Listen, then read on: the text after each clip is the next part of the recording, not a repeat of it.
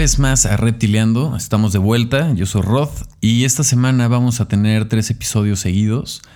Y el fin de semana espérense una plática con un creativo eh, mexicano, ah, digamos alpinista obviamente, que eh, visitó y hizo expedición tres veces al Everest y hizo cumbre dos veces. Y nos va a contar toda su experiencia de qué lo llevó, cómo llegó y algunas cosas bastante locas. Entonces, eh, espérense eh, los programas eh, de esta semana, cual estaremos ya llegando al episodio en el cual deberíamos de estar para que el lunes empecemos otra vez con la dinámica que ya teníamos. Esta semana les quiero recomendar Good Boy Inc., nombre con, con, el que el ingeniero y productor Enrique Tena Padilla lanza su propia música por primera vez. Enrique ya se ha establecido como uno de los productores más poco convencionales y sinceros de la actualidad, habiendo trabajado en álbumes que definieron su carrera de OCs, Wand y Los Cogelones. Y con Good Boy Inc. salió detrás de los tableros para crear el primer disco del mundo con influencias de Dream Cumbia, inspirado en el icónico programa de televisión Scooby-Doo. Esta producción mexicana es un álbum alegre y divertido que también es un experimento para elevar las voces de las personas morenas que constantemente persiguen el sueño de la música alternativa de ensueño y para que el mundo conozca su trabajo. Good Boy Inc., The House of Dancing Stairs, capta la sensación de calma y tranquilidad de ver las caricaturas de los sábados por la mañana y sentir esa sensación atemporal de tranquilidad y comodidad el disco en sí lo lleva a través de un simple episodio de Scooby-Doo, canción por canción explorando la autorreflexión, la amistad y la naturaleza real detrás de los monstruos más aterradores del mundo. Good Boy Inc., eh, The House of Dancing Stairs, está destinado a los niños que solo quieren estar con sus amigos y perseguir fantasmas por la ciudad. El 4 de octubre de este año eh, salió el primer sencillo que es Good Boy y eh, espérense el LP completo que estará el 26 de octubre. De hecho, nos comparte eh, Enrique Tena en sus redes que sale el primer single de goodboyinc.wap, que así lo pueden encontrar en Instagram. De todas formas, dejaré las redes. Y oficialmente ya tiene un video dirigido por Ojalá todos fueran perros. Este proceso comenzó en abril cuando sus super amigos eh, que fueron a Sonic Ranch para hacer que el LP fuera completo y para ser lanzado en este año. Entonces, pues les recomiendo eh, escuchar este, el primer sencillo que está increíble y eh, pues pueden ver el video. La verdad es que viene con todo y es un gran, gran proyecto de este gran, gran productor, ingeniero, músico, amigo. Y bueno, ¿qué les puedo decir? Que pues la verdad eh, está increíble, véanlo y vamos a estar listos para el 26 compartir eh, el resto del LP y pues estar pendientes de lo que siga sacando Good Boy Inc. Vamos al episodio de hoy.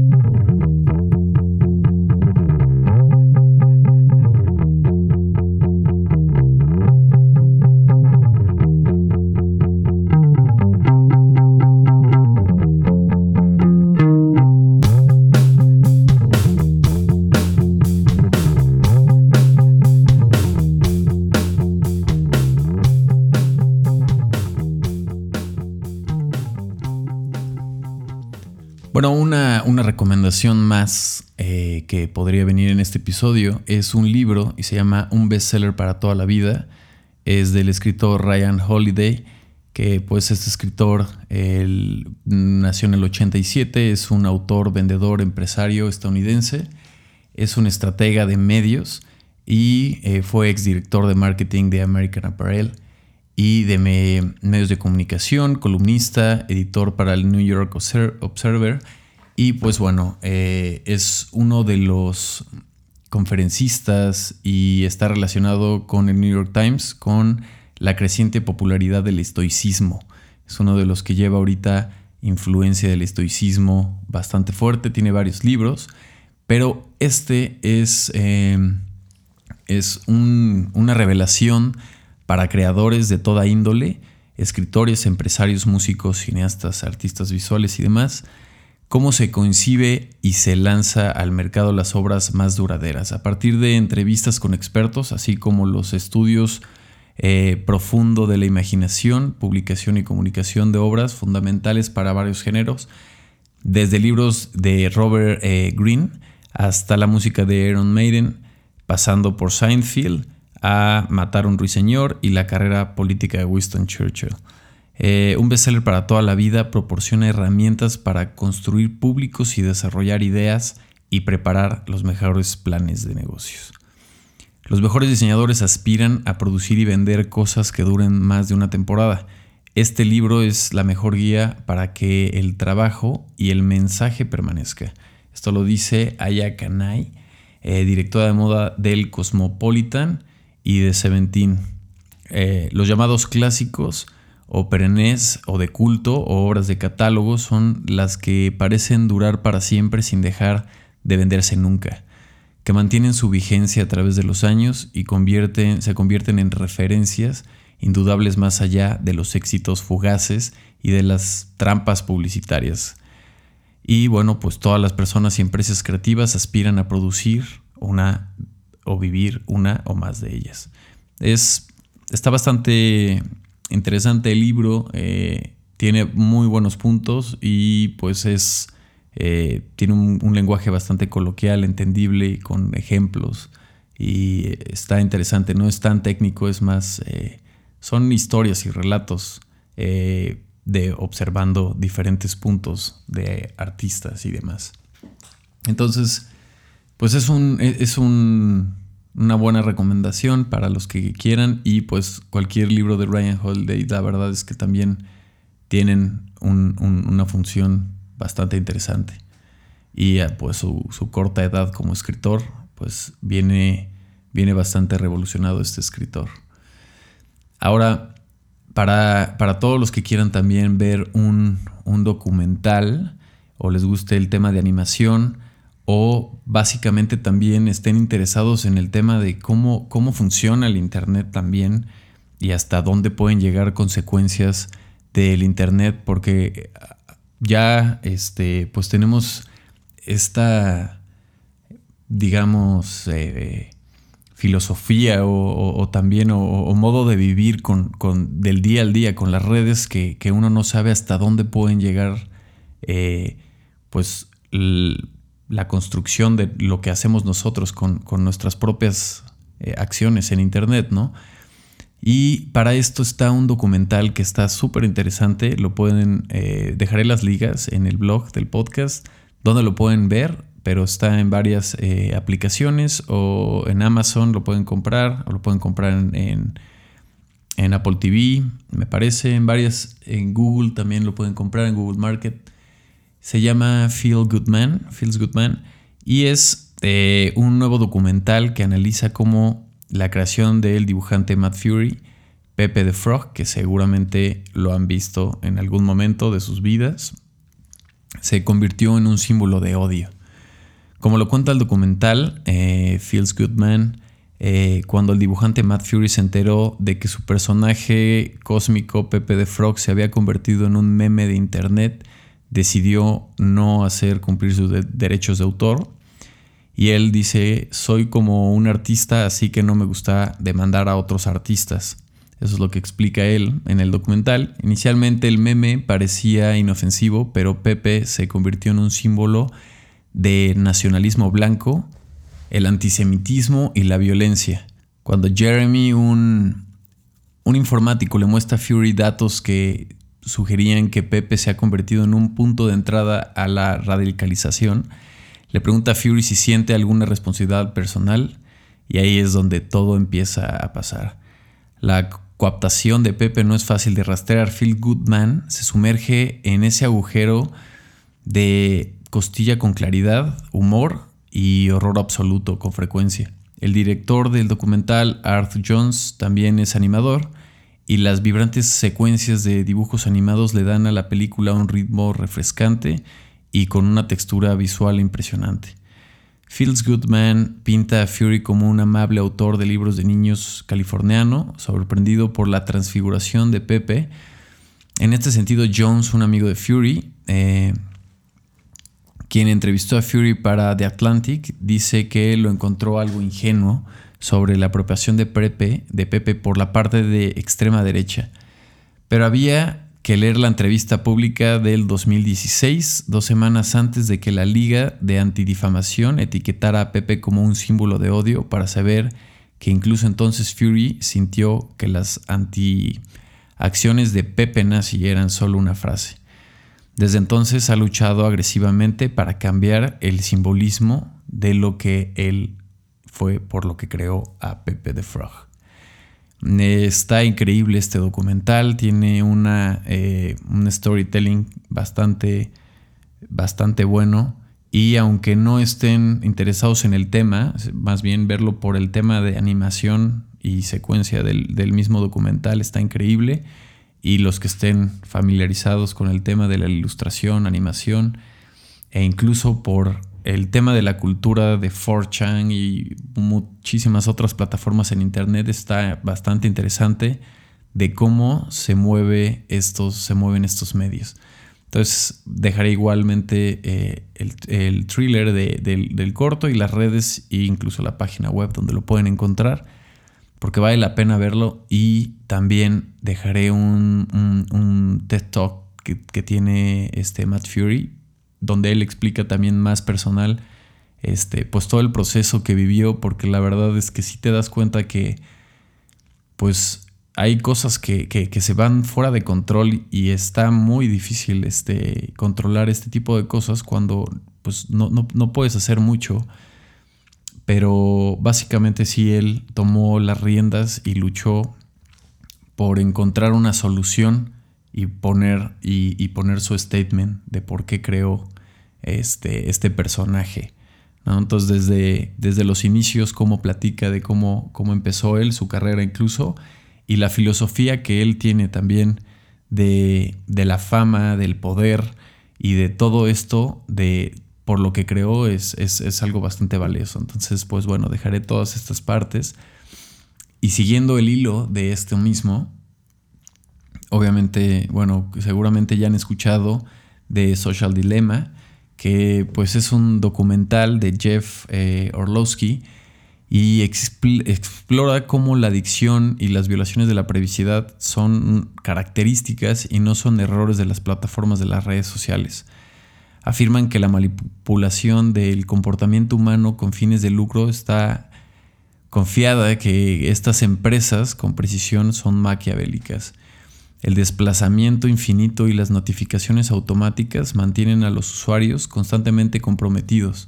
Las recomendaciones personalizadas utilizan datos no solo para eh, predecir, sino para también influir en nuestras acciones convirtiendo a los usuarios en presas fácil de anunciantes y propagandistas y publicidad. Que las redes sociales eh, puedan ser adictivas y espeluznantes no es una revelación para nadie que use Facebook, Twitter, Instagram o redes similares, pero en el documental de Jeff, eh, Social Dilemma o El Dilema Social, los desertores eh, de estas empresas explican que lo, pernicoso de las plataformas de las redes sociales es una característica y no es un error. Em, como en otros documentales que creó Jeff, como el cambio climático de Chasing Ice o Chasing Coral, toma una realidad que puede parecer demasiado colosal y abstracta para una persona común eh, lo pueda captar y mucho menos se preocupe por ella. Y en la escala a un nivel humano, en The Social Dilemma reformula estos eh, tropos más antiguos del género del terror, como en como la película del Dr. Frankenstein. Este, y en esta, entre, eh, lo que hace es que en entrevistas editadas, energéticamente, Olorowski habla este, con hombres y algunas mujeres que ayudaron a construir las redes sociales y ahora temen de los efectos de sus propias creaciones en una salud mental para los usuarios y el crecimiento de la democracia. Entrega sus testimonios de advertencia con fuerza de un lanzamiento lician empleando aforismos nítidos y analogías concisas. Nunca antes en la historia de 50 diseñadores había tomado decisiones que tuvieran un impacto en 2 millones de personas, dice Tristan Harris, que él es especialista eh, en ética de diseño en Google. Y Anna Lembach, experta en adicciones de la Universidad de Stanford, explica que estas empresas explotan la necesidad evolutiva del cerebro para la conexión de la interpersonal. También sale Roger McNeam, eh, uno de los primeros inversores de Facebook, y ofrece una acusación escalofriante que pues eh, emite que Rusia no pirató Facebook, simplemente lo usó como una plataforma. Esto también así algo es en lo que pasa en la película polaca de Hater que habíamos platicado en unos episodios anteriores. Básicamente el uso de estas plataformas este, para manipulación.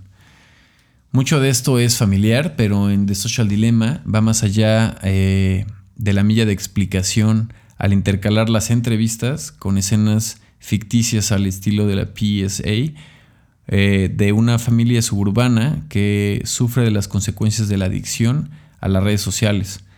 Hay una cena silenciosa, hay una hija puberta con problemas de imagen de sí misma y hay un hijo adolescente que se eh, radicaliza con las recomendaciones de YouTube que promueve una ideología vaga.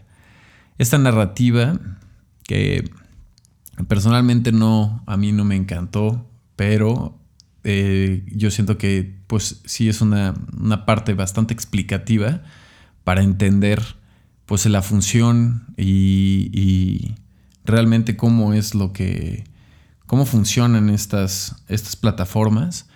Esta narrativa ficcionalizada simplifica las limitaciones del énfasis y a veces hiperbólico del documental en medio a expresar el mensaje. Por ejemplo, los interlocutores de la película atribuyen un aumento de las enfermedades mentales al uso de las redes sociales, pero no reconocen factores como el aumento de la inseguridad económica y la polarización, los disturbios y las protestas que se presentan como síntomas en particulares de la era de las redes sociales sin contexto histórico.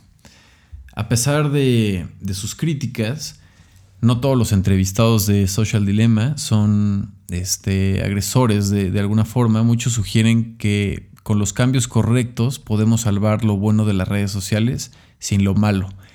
Pero la bolsa de sorpresas, de soluciones personales y políticas que presenta en el documental confunden a dar dos objetivos distintos de la crítica, la tecnología que provoca comportamientos destructivos y la cultura que del capitalismo desenfrenado que los produce, ¿no?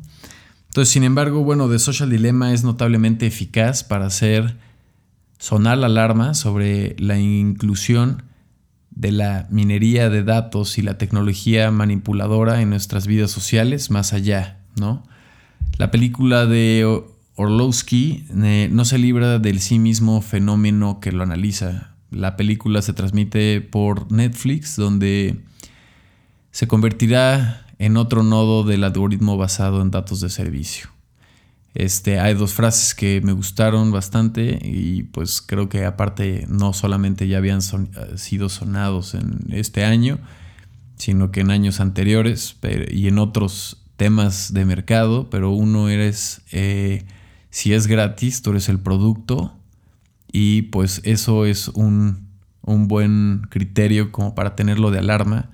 Cuando algo es gratis, seguramente tú estás dando tus datos o algo, ¿no? Y la otra es que los únicos dos mercados que utilizan la palabra usuario, por llamarlo eh, más que clientes o de otra forma, son el narcotráfico y las redes sociales. De ahí en fuera, eh, vale la pena verlo para tener en cuenta todas estas cosas. Obviamente siempre con un ojo crítico y utilizar este, pues los recursos como son. Eh, siempre he creído que, como, como lo dicen, que no son herramientas estas redes sociales, eh, sino que son este, unas plataformas de las cuales tú estás convirtiéndote en el usuario final, porque ya, ya que tú no estás pagando pero es interesante saber todos estos puntos y ser crítico. De lo mismo, eh, apenas salió que Facebook tiene, este, se equivocó en The Social Dilemma y Facebook salió con que, con que obviamente pues están escondiendo muchísimas cosas y que no están diciendo la verdad. Sacaron ellos siete puntos diciendo que este uno la adicción no era cierto, que usted no es el producto, que los algoritmos de Facebook eh, no está loco, eh, mantiene la plataforma relevante y útil. En, data, eh, Facebook ha hecho mejoras en todas las empresas para proteger la privacidad de las personas. La polarización, que ellos toman medidas para reducir el contenido que podría impulsar la polarización.